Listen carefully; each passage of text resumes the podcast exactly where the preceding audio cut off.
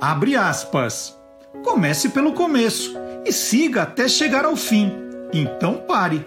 Lewis Carroll em Alice no País das Maravilhas.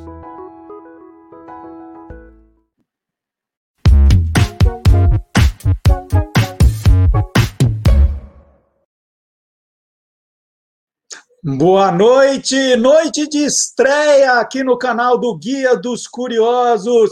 O Tolendo é um programa que vai mostrar o lado curioso dos livros, dos escritores, dos ilustradores, dos capistas, dos revisores e também dos leitores. É um programa diferente sobre literatura. Tem muita coisa especial reservada para você.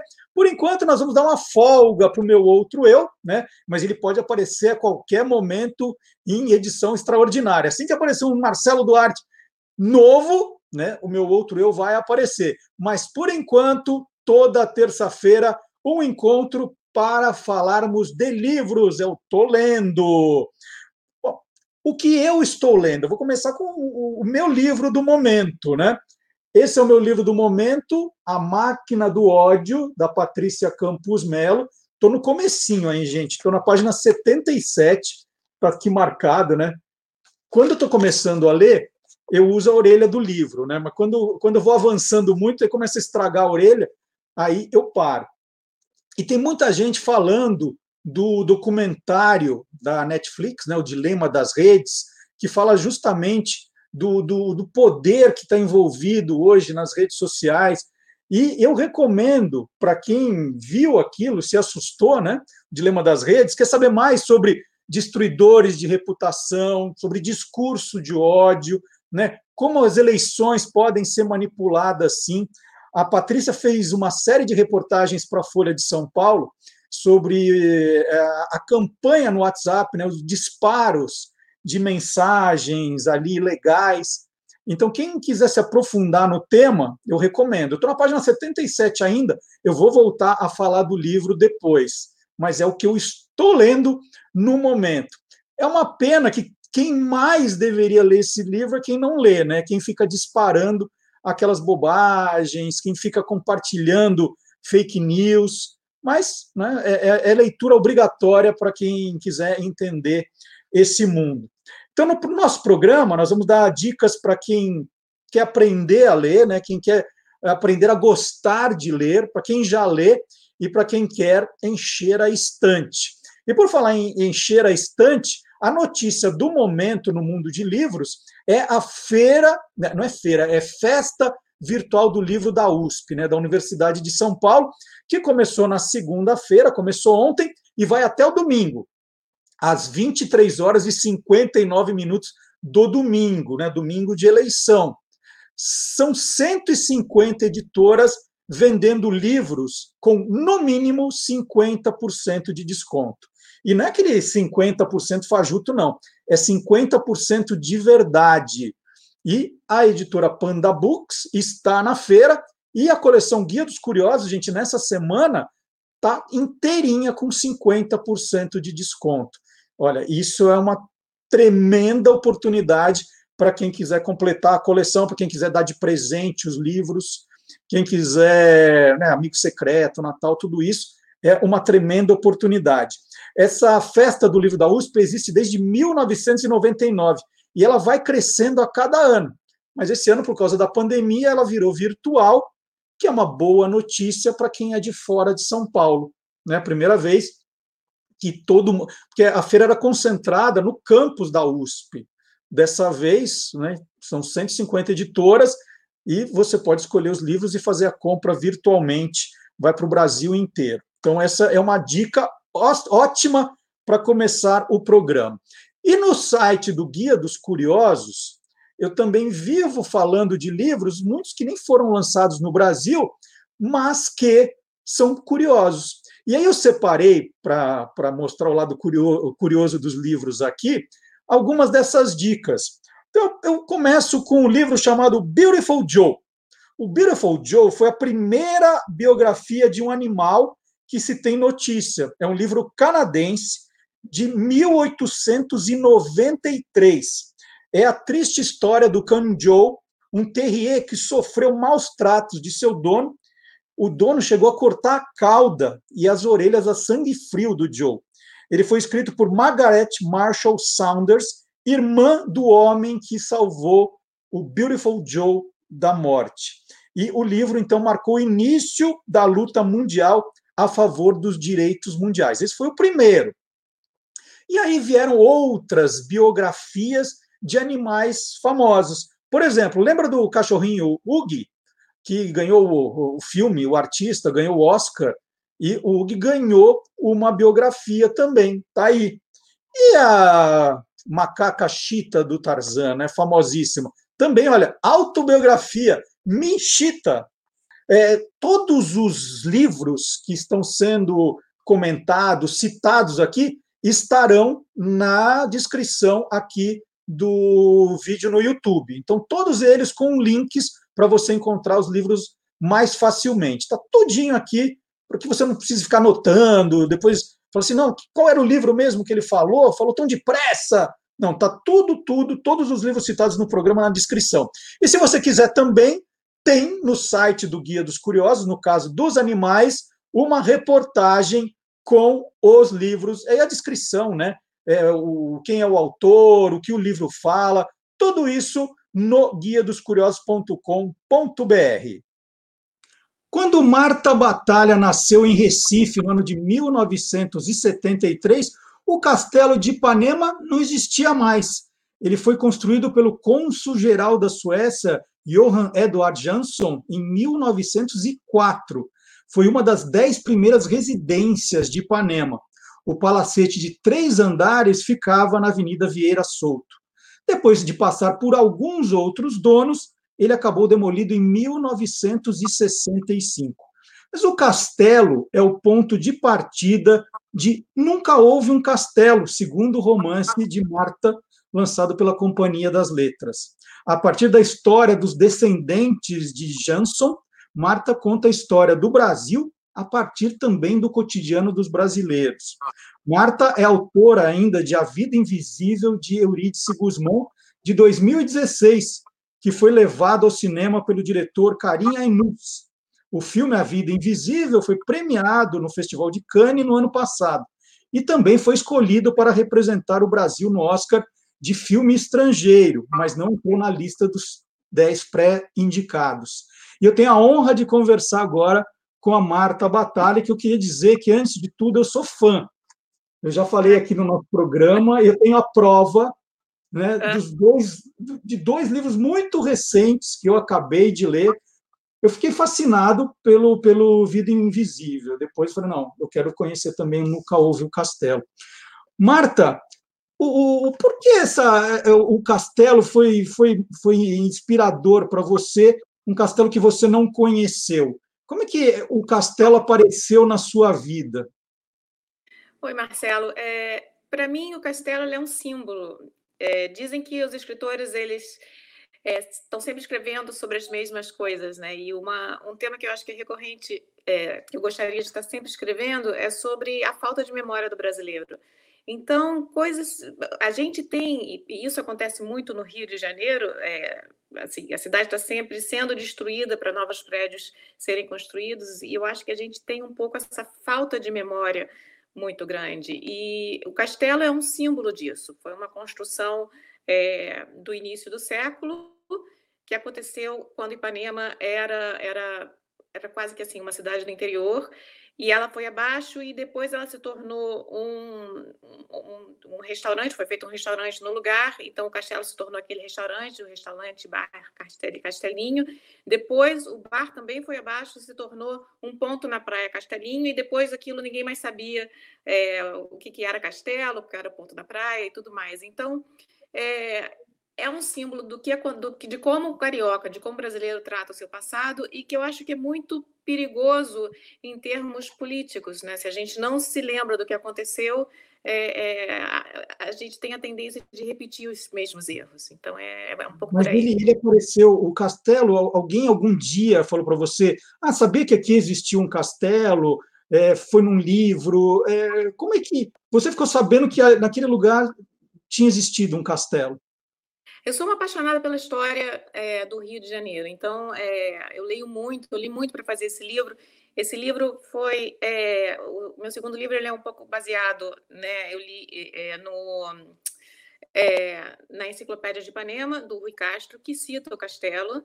Uh, e tem um pouco também desse livro de 1968 do Zenir Ventura, que é a questão de como que a como que é, existia uma revolução cultural, mas é, e de valores naquele, naquela época no Rio de Janeiro, mas é, eu acho que essa revolução ela realmente ela ficou muito naquela numa elite intelectual e social ali de Ipanema Leblon. Não foi uma, uma revolução sexual e de costumes que, que tenha influenciado uh, realmente a classe média do Rio de Janeiro. Então, eu, eu trato um pouco isso, de que como os, os, é, essa questão da, é, é, dos avanços da modernidade, ela ficou só reservada para uma elite né, do Rio de Janeiro, a sociedade continua sendo extremamente conservadora, então esse é um tema que eu trato no livro a partir do casamento é, da, da Estela e do Tavinho, e a questão também da memória que eu trato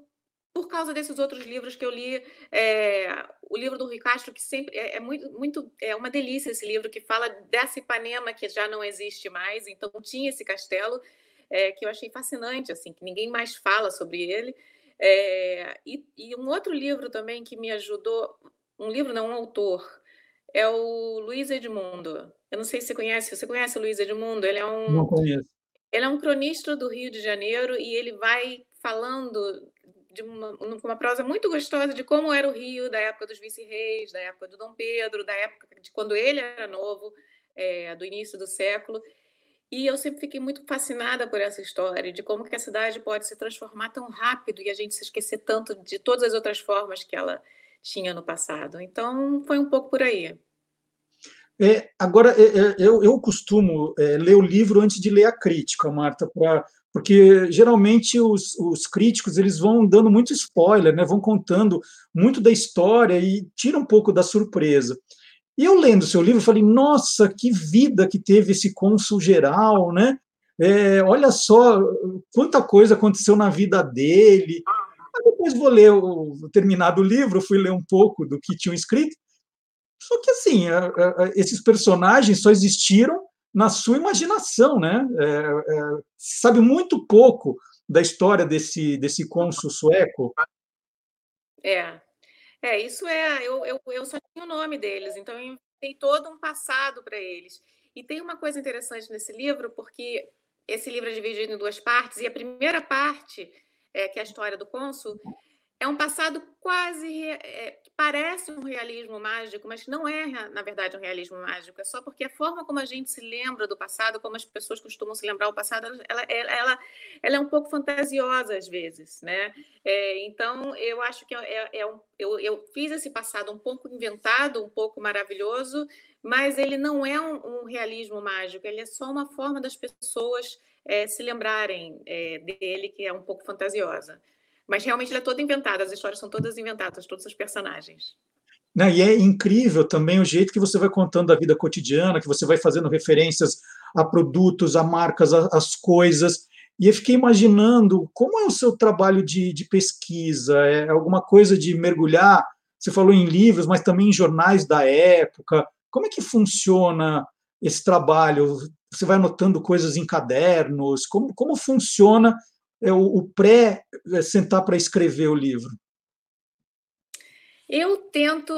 Pesquisa é uma forma maravilhosa de procrastinação, né? Assim, passar um ano fazendo pesquisa, né? Então eu tento não, é, eu tento fazer sempre é, é, atividades paralelas. Eu tento não parar de escrever e fazer a pesquisa em paralelo à escrita, porque senão a gente pode é, é, é, um, é, um, trabalho sem fim pesquisa. Eu lido com jornais da época, é, a Biblioteca do Rio tem esse site maravilhoso que é a Hemeroteca, então você pode ver todos os jornais é, da época nele, uh, nesse site. Uh, então, jornais da época, autores que me fascinam, o Rui Castro com essa enciclopédia de, de Ipanema, e aí você vai, vira quase que uma teia de aranha. Ah, esse livro está tá, tá indicado aqui, deixa eu procurar, e você vai de um para o outro. Uh, que mais? Uh, o Luiz Edmundo é uma fonte que eu gosto muito. Existem, eu acho que existem, eh, quando você lê por trabalho, eu acho que existem três tipos de escritores diferentes que você encontra nas suas leituras. O primeiro é aquele que você lê e, e ele desperta a criatividade, a sua imaginação para você criar outras histórias. Tem um outro escritor que você lê e você fala assim: caramba, eu nunca vou conseguir escrever que nem essa pessoa, essa pessoa escreve bem demais, como é que vai ser? E tem um outro escritor que você lê e você consegue ver a, o texto, o que, que você poderia fazer melhor, né? Uh, eu acho que os três tipos de, de, de, leitura são importantes na formação do escritor. Né? E, e o, o Luiz Edmundo, ele é desse primeiro grupo, o Ricardo, ele é desse primeiro grupo, que são escritores que, é, a partir do que eles escrevam, a partir do que eles escreveram, que são livros de, de não ficção, eu consigo, é, eu tenho vontade de imaginar outras histórias a partir daquelas situações e daqueles personagens. Um, é, então, é, é, é, isso. Tem os, os, jornais da época, Marcelo, tem esses autores. Uh, e tenho, tenho muito da minha imaginação também. Eu sou uma apaixonada. E, e, da história do Rio de Janeiro, vários livros sobre a história do Rio de Janeiro, é, que eu gosto muito. Agora, Marta, a gente, a, a gente, apesar de achar que você está fazendo, é, escrevendo histórias mais dramáticas, você tem um humor maravilhoso, né? Eu até grifei algumas coisas é, no, no, texto, por exemplo, aqui na, na página 93, quando você está falando de um almoço, você põe que o frango ensopado ficava tão feio que por pouco a ave não tinha morrido à toa. Adorei, né? Tavinho e Estela é, jantavam com a emoção dos que estão na fila do banco.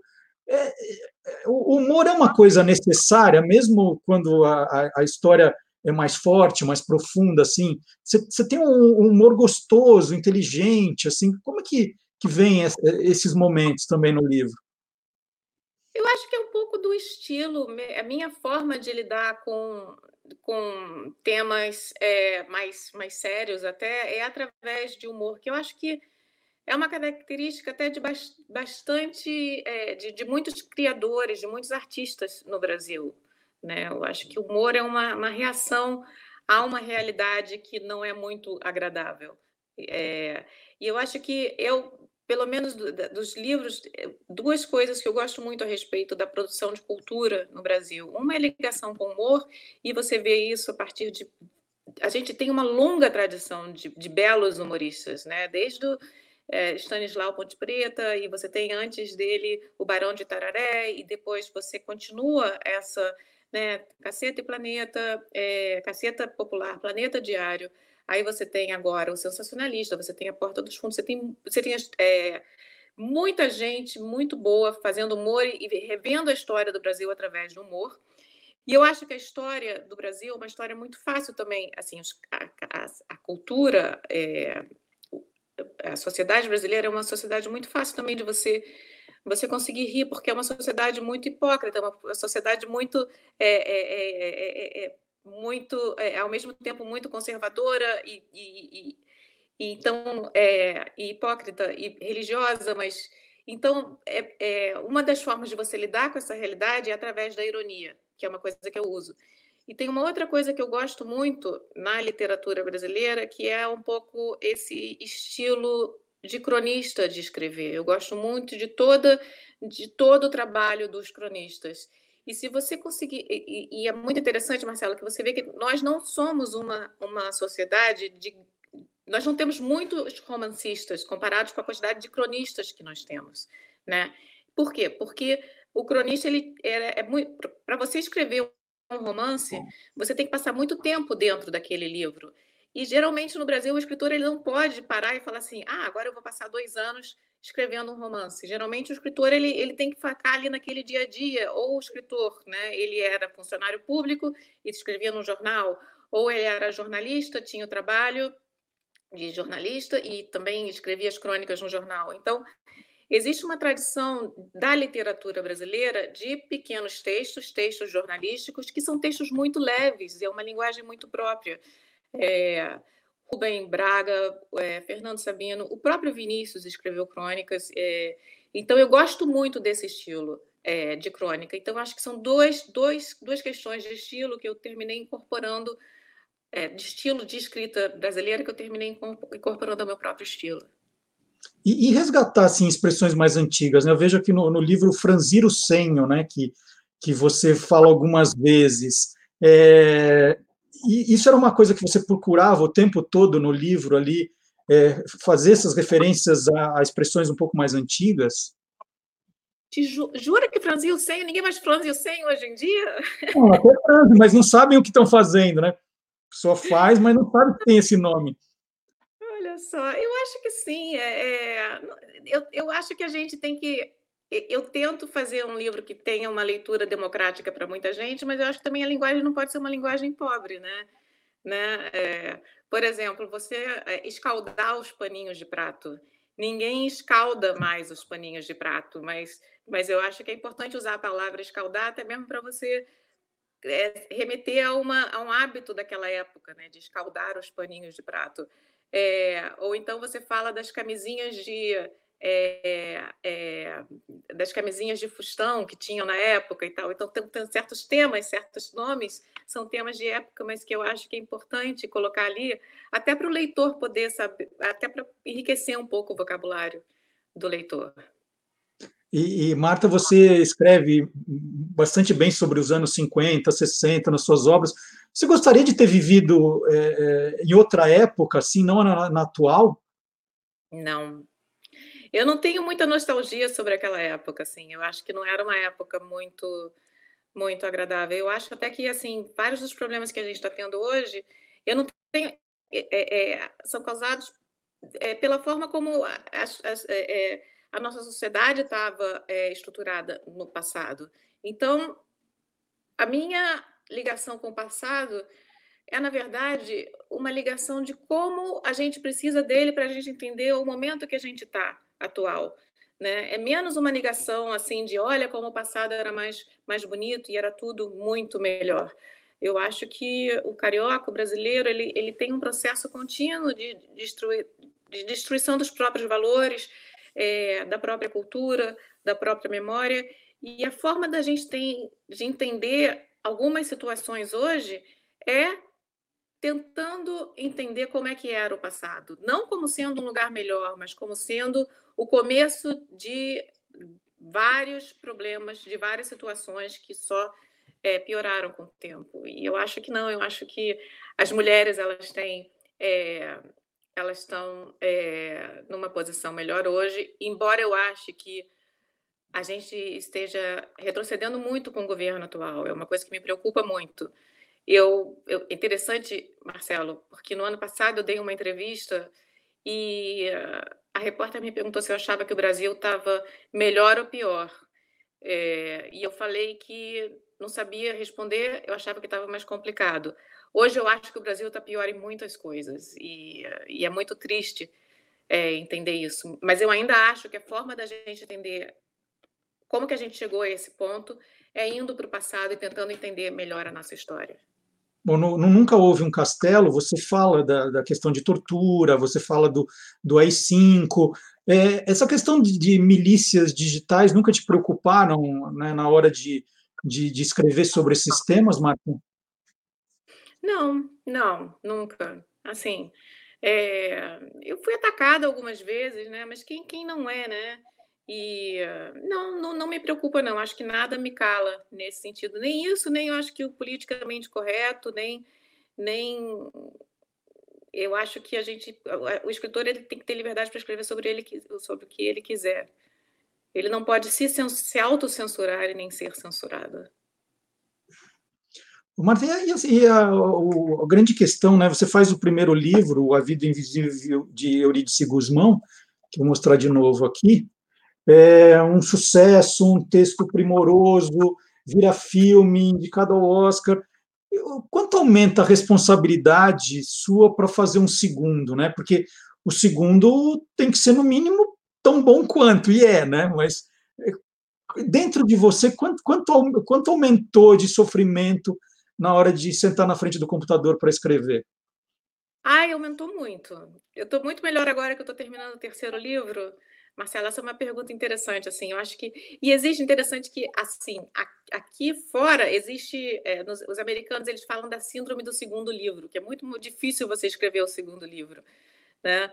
É, então, foi, foi, muito, foi um processo muito difícil para mim, é, esse do segundo livro, porque eu estava lidando com um sucesso que eu não estava esperando do primeiro livro, estava lidando com a questão é, do cinema e todo mês, mês e meio, a minha é, a gente me mandava, a Luciana Vilas Boas me mandava um contrato, sei lá quantos contratos, eu sei, já até perdi a conta de quantos né, dos países é, para quais os livros é, já foram vendidos. Então, é, então é, é, é, muito, existe uma pressão muito grande de você fazer o segundo livro. Vai ficar melhor, vai ficar pior? Existe assim aquela aquela exigência que tem que ficar tão bom quanto, né? E a gente tem um pouco que que se, que se livrar disso. Tem um, te, é, um TED Talk muito bom da Elizabeth Gilbert sobre isso. Eu não sei se você já viu. Você já viu? Não vi, não vi. É, é, ela, é, ela fala exatamente isso. Como é que você escreve um, um, segundo livro depois que o primeiro é um grande sucesso? Ela fez aquele livro é, Eat, Pray, Love, Comer, é, Rezar. Comer, Amar, Rezar. É, Comer, Amar e Rezar, o nome em português. E, e ela fala que ela tinha essa pressão e como que, ela, como é que ela se livrou dessa pressão no segundo livro. Mas eu acho que agora no terceiro já está tudo bem, eu já estou mais tranquila eu estou conseguindo mais. É, é uma continuação da carreira mais orgânica, eu acho. E, e, qual é o terceiro livro, Marta? Que já, já pode contar alguma coisa do, do terceiro? Você me pergunta daqui a, a no, no, final do ano eu te digo.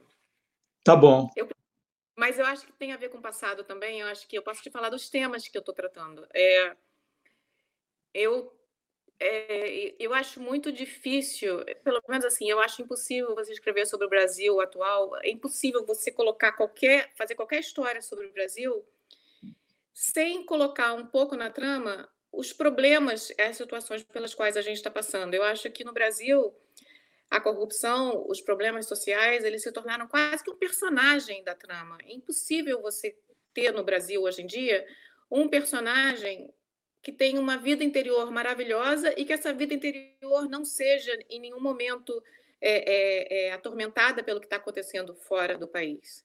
Então, se você pega é, se você pega escritores, por exemplo, escritores, acabei de ler um livro da Anne Patchett, é, é The Dutch House, eu não sei o nome em português, mas é uma história é, de família, daqueles dramas familiares e tal. Uma história dessa no Brasil, você não pode simplesmente fazer uma trama familiar com só problemas da, daquela família, sem você colocar como que os problemas do país vão influenciar um pouco né, aquela, aquela família. Mesma coisa Alice Munro, que escreve é, é, que escreveu contos maravilhosos é, das pessoas vivendo no Canadá e, e, mas acho que a gente não e assim nada acontece. Ela não fala em momento nenhum de, de governo, ela não fala em momento nenhum de de, é, dos problemas do Canadá, porque, sei lá, não deve ter problema no Canadá, só neva, né? Então, é, eu acho que no Brasil, a, a, o grande desafio dos escritores é você poder falar da realidade sem se tornar panfletária, sem ser aquela colagem em cima do texto, é, mas entendendo que é um, um problema que vai estar na trama né, e vai estar presente na vida de todas as pessoas e tentar um pouco entender, porque eu acho que a literatura serve para isso, né? Para a gente tentar entender o nosso presente e o nosso passado. Então, vai ter. É, é, é um livro que se passa de novo no Rio de Janeiro e tem uma ligação com, com o passado, uh, é, mas que é, metade da trama se passa no passado e metade se passa nos dias atuais. E só para terminar, eu queria só que você contasse dois momentos. Eu queria saber como que foram no dia em que você recebeu a notícia que o livro, o primeiro, ia se, transform, é, se transformar num filme, e a segunda ligação, quando ele era o representante do Brasil para entrar entre os indicados do Oscar. Como foram esses dois momentos?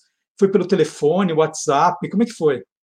Foi pelo. Não foi. Olha, o primeiro momento foi muito, foi muito interessante, porque não foi assim só o filme, assim. Eu, eu tava. Eu tava era um ano que, assim, começou o ano, o mercado é, é, editorial brasileiro em super crise e, bom, você sabe como é difícil emplacar no Brasil um novo autor, né?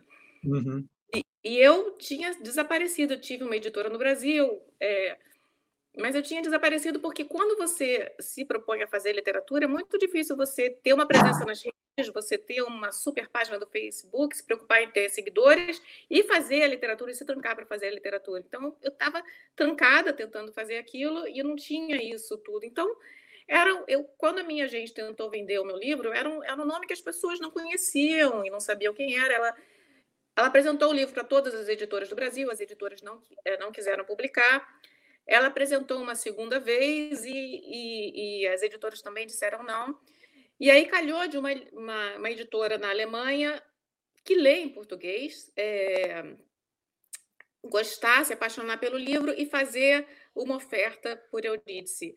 Então, por isso que eu estou falando, eu vou chegar até o filme, porque foi o seguinte, teve, assim, teve um dia que, assim, ninguém queria comprar meu livro, eu já estava pensando que eu ia ter que voltar a, a, trabalhar, porque eu tinha parado de trabalhar, e então, e assim, no mês seguinte, eu tinha vendido o livro para a Espanha, para a Itália, para a França, para a Alemanha, e eu recebi a, a, a proposta para fazer o, o, filme antes até mesmo do livro ter sido publicado em português. E, e foi um mês muito assim, um pouco inacreditável, sabe? Eu falava as coisas para o meu marido e, e, você um pouco não acreditava no que estava acontecendo. Então era difícil assim de, de, de cair a ficha. Eu acho que eu não lembro eu não me lembro de. É, eu comemorei, é claro, mas.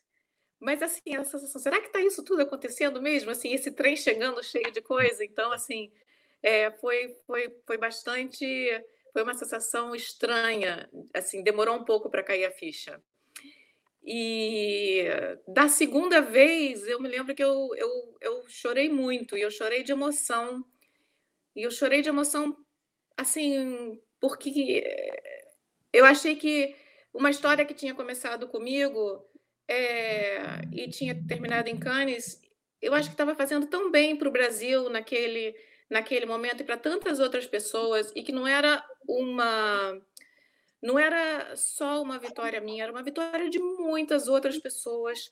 Eu tive assim essa, essa sorte é, de ter pessoas geniais trabalhando nesse filme né? Então, eu acho que foi uma história que começou comigo, terminou em Cannes e que serviu para dar uma alegria muito grande para o Brasil naquele momento. Então, essa alegria coletiva me deixou muito feliz, muito feliz, é, muito emocionada.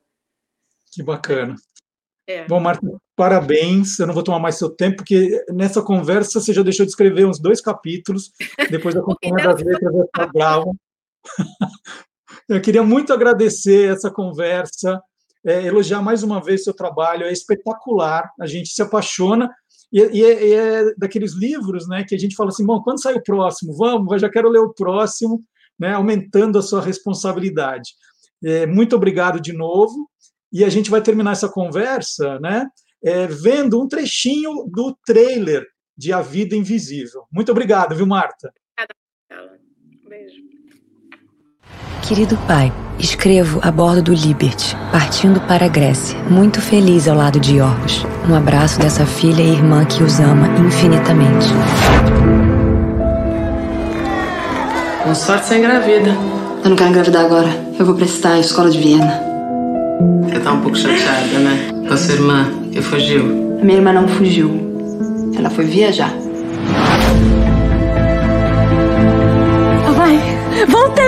Eu cometi um erro. Eu quero falar com a minha irmã. Foi-se embora! Está na Europa. Entrou na escola com que sempre sonhou. E, gente, depois da Marta Batalha, outra surpresa sensacional. A nossa colunista aqui, é, o Tolendo tem uma colunista, toda semana ela vai estar aqui. É a Cláudia Fusco, que é escritora, jornalista e mestre em estudos de ficção científica pela Universidade de Liverpool, na Inglaterra. A Cláudia dá cursos e palestras sobre o universo fantástico, né? Distopias, ficção científica, tudo isso, tudo isso estará na coluna da Cláudia, né? Falando livros pra, de literatura nerd, geek, vai ser espetacular. E nessa estreia, ela fala de livros que estão fazendo sucesso aqui no Brasil e podem ganhar prêmio agora.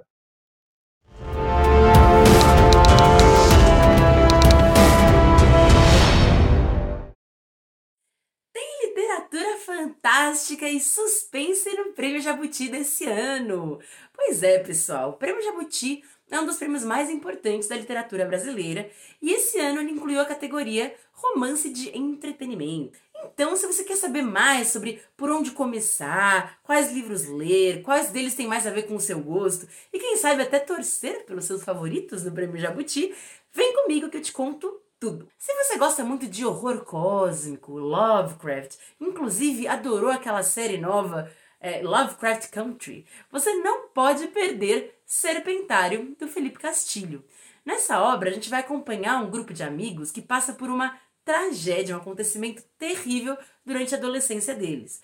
Todos eles são muito marcados por essa experiência e quando eles crescem na vida adulta, cada um tem, digamos, uma sequela desse acontecimento. Se você gosta de ficção científica, temos duas recomendações imperdíveis. A primeira deles é A Telepatia São os Outros, da Ana Rush. Nessa história, a gente conhece uma protagonista que, depois de ter passado por muitas situações pesadas na vida dela, decide ir para um reduto no Chile de meditação. Quando ela chega lá, ela descobre que esse lugar tem muito mais camadas interessantes, inclusive rituais que levam a uma experiência telepática. A outra recomendação de ficção científica é Viajantes do Abismo, de Nikellen Witter. Nessa história, que tem uma pegada bastante distópica e também steampunk, a gente vai acompanhar diversos personagens, mas com um olhar fixo em uma personagem principal. Como toda boa distopia, é um livro que vai trazer muitas camadas de discussão política, cultural e social. Agora, para quem gosta de suspense, nós temos nossas duas últimas recomendações aqui dessa categoria. A primeira delas é Olhos Bruxos, de Eliezer Moreira. Nessa história, nós temos dois narradores contando perspectivas diferentes sobre um suspense, um mistério, o desaparecimento, na verdade, roubo, do Pincenê de Machado de Assis. É uma história com bom humor e com também, ao mesmo tempo, muita paixão pelo trabalho de Machado. E também temos o já clássico, super renomado autor Rafael Montes com seu livro Uma Mulher no Escuro, um suspense thriller entre os muitos outros que o Rafael já elabora nessa temática tem um pouquinho de corte de gênero, tem um pouquinho de suspense e tem muita e muita tensão. Quem já leu Rafael Montes conhece a sensação de não conseguir parar de ler. O Prêmio Jabuti acontece esse ano no dia 26 de novembro e vai ser transmitido em todas as redes sociais da Câmara Brasileira do Livro. Agora você já tem muito material para ler, escolher seus favoritos e torcer muito no Prêmio Jabuti. Então, boa leitura! Tá aí, bem-vinda, Cláudia, que legal! Vocês repararam? Eu, eu, eu adoro, né? Quando a gente está vendo alguma, alguma live, algum programa que tem uma estante no fundo, ficar reparando os livros que tem atrás, né? Que livros são esses? No meu caso, eu estou fazendo é, a, a, o programa na frente da minha estante dedicada aos livros de esporte. Aqui tem Copa do Mundo, futebol, Olimpíadas. Né? Não é exatamente a minha estante de literatura, de referências. Mas eu fiquei espiando, gente, que a Cláudia separa os livros por cor, né? as capas por cor deve ser virginiana, pelo visto. Né? Tem os vermelhos, os azuis. Os... É uma boa ideia, é um bom jeito de, de dividir os livros, sim. E ela falou do Rafael Montes, né? Que é um autor carioca de 30 anos, que né, bombadíssimo, tá? Todos os livros dele fazem um sucesso incrível. E Uma Mulher no Escuro é o quinto livro dele. Mas dependendo né, do, do, do jeito que você olha, é o sexto também ele, ele tem um livro, o sexto livro, que está bastante comentado nos últimos meses, que é o Bom Dia Verônica, que foi escrito em parceria com a, a estudiosa né, de, de criminologia Ilana Casoy, que é uma pessoa também que eu adoro. E, e, eles escreveram o Bom Dia Verônica juntos, mas com um pseudônimo, que é Andrea Kilmore, né? É, o Rafael explicou que o Andréa é um nome que pode ser tanto masculino, feminino, e que o Mora é mate mais. E no começo eles não revelaram que eram os dois, mas com o sucesso da, da, do livro sendo vendido é, os direitos para Netflix, né, que fez a série Bom Dia Verônica, eles revelaram que eram os autores. E agora dizem que estão pensando em fazer as sequências, né, o Boa Tarde Verônica e o Boa Noite Verônica. Então, Rafael Montes é um autor, sim, para ser conhecido, gente. E eu disse na abertura do programa que a gente aqui ia fazer, falar o lado curioso dos livros, dos escritores, e também vamos falar dos designers, dos capistas, né? Tem um projeto intitulado Good Movies as Old Books, né? Bons filmes como velhos livros, em que o designer e ilustrador Matt Stevens, ele fez o seguinte, ele pegou 100 dos filmes favoritos dele, 100 grandes títulos clássicos, e ele criou uma arte como se esses livros fossem livros de antigamente. Então, ele criou capas para esses filmes, capas de livros, e, e, é muito legal, né? Que ele deu até um ar meio envelhecido para alguns, como se fossem livros já manuseados, daqueles que você encontra em sebo. E eu vou fazer o seguinte: eu vou, eu não vou mostrar o 100, eu nem consigo, mas nós vamos rodar aqui 10 dessas capas para vocês terem uma ideia de como é esse trabalho. Vamos lá. Mad Max, Parasita, De Volta para o Futuro, Star Wars, esse Missão Impossível tá demais. O Gladiador, Alien, Karate Kid, La La Land, olha que bonitinho, e Vingadores Ultimato. Então, uma brincadeira que o Matt Stevens fez com né, ele dá uma, uma, uma, uma, pincelada de uma cena, de uma coisinha da trama do filme, e ele colocou sempre né, o nome do diretor como autor do livro. Essa foi uma sacada. Esse trabalho, essas 100 é, capas, viraram um livro, que é o. que tem o nome do projeto, né? Good Movies as Old Books que está custando 50 dólares. Ele está vendendo, tem um endereço aqui do site dele, hellomattstevens.com. Então está lá a venda por 50 dólares esse livro e também as artes individuais das capas. Aí custa 20 dólares cada uma. Se quiser dar de presente para alguém, é um filme que você gosta muito, você pode comprar só aquela ilustração. E agora, no Tô Lendo, nós vamos contar a história por trás de um livro.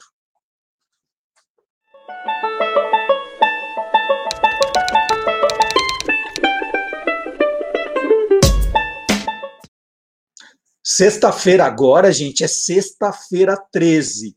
E quem inventou essa história de sexta-feira 13? Sabiam que foi um livro? Eu vou contar essa história. É uma história meio antiga. E quem ajudou a disseminar essa história foi o empresário e financista americano Thomas W. Lawson. Ele nasceu em 1857 e morreu em 1925.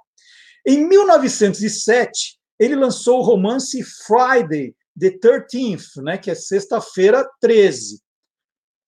E aí, ele conta no livro a terrível história de um corretor de Wall Street que manipula o valor de ações para deixar seus inimigos na miséria. Então ele lançou o livro. Tenho a capa do livro aqui, ó. Esse é o livro. Acontece que no dia 13 de dezembro daquele ano, uma sexta-feira, o enorme barco que Lawson mandou construir e que levava o seu nome afundou. Era o maior veleiro já construído sem motor de propulsão e transportava 60 mil barris de óleo. O naufrágio aconteceu nas primeiras horas de sábado, dia 14. Mas em Boston, nos Estados Unidos, onde Lawson vivia, ainda era sexta-feira 13. Isso ajudou a popularizar o medo das pessoas pela data, né? Ele lançou o livro, sexta-feira 13, aconteceu aquilo na sexta-feira 13, e aí todo mundo começou a ficar com medo da data. Embora tenha sido milionário, uma boa parte da vida, o Lawson morreu com muitas dificuldades financeiras. Então, o livro que ajudou a popularizar o medo da Sexta-feira 13. E agora, para quem não tem medo de Sexta-feira 13, eu queria dar uma dica aqui de uma pré-venda de um livro que eu. da segunda parte de um livro que eu adorei. Theo e o Minimundo, o livro foi lançado pelo jornalista e ilustrador Caetano Cura em 2019. É um livro lindo de morrer, as tirinhas que ele publica no Instagram, estão todas aqui. Ele faz um trabalho espetacular, são, são tirinhas que tem, misturam com muita sensibilidade, tem um quê de filosofia nos personagens. E agora o Caetano está lançando o segundo, segundo Theo e o Minimundo, chama Theo e o Minimundo, o lugar do outro. Aí já são tirinhas feitas no final de 2019 e no começo de 2020. Lembrando né, que o Theo é um menino que observa um universo contido na lâmina de seu microscópio, por isso é o minimundo. Então tem os personagens, a borboleta Eulália, né, que está sempre ali co comentando com ele as coisas que acontecem, e o Theo só filosofa tudo o que ele vê e o que ele sente. Aí está aí uma das tirinhas que deu origem ao nome, né? O lugar do outro. Que lugar eu deveria conhecer? O lugar do outro, talvez, diz a Eulália. E a, a pré-venda do livro está aqui também no site do Caetano Cury, telminimundo.com.br. E quem comprar até o dia 20 de novembro já leva o livro autografado também pelo Caetano. O meu é, ó. O meu é autografado pelo Caetano, tá aqui, ó. Então, quem quiser um desse até o dia 20 de novembro é a dica. Bom, gente, chega por hoje. Já tem bastante livro para você aí já se interessar, para você ler, para você conhecer. Tem lá a festa do livro da USP ainda rolando, livros com 50% de desconto. Todos os livros citados aqui, todos, todos, todos, estão na descrição do canal do YouTube também, com links para você já encontrar tudo facilmente. E toda semana, toda terça-feira, oito da noite, eu volto com dicas, entrevistas, né, a Cláudia e outros convidados. Então, tem muito livro pela frente. Até o próximo capítulo do Tô Lendo na semana que vem. Tchau!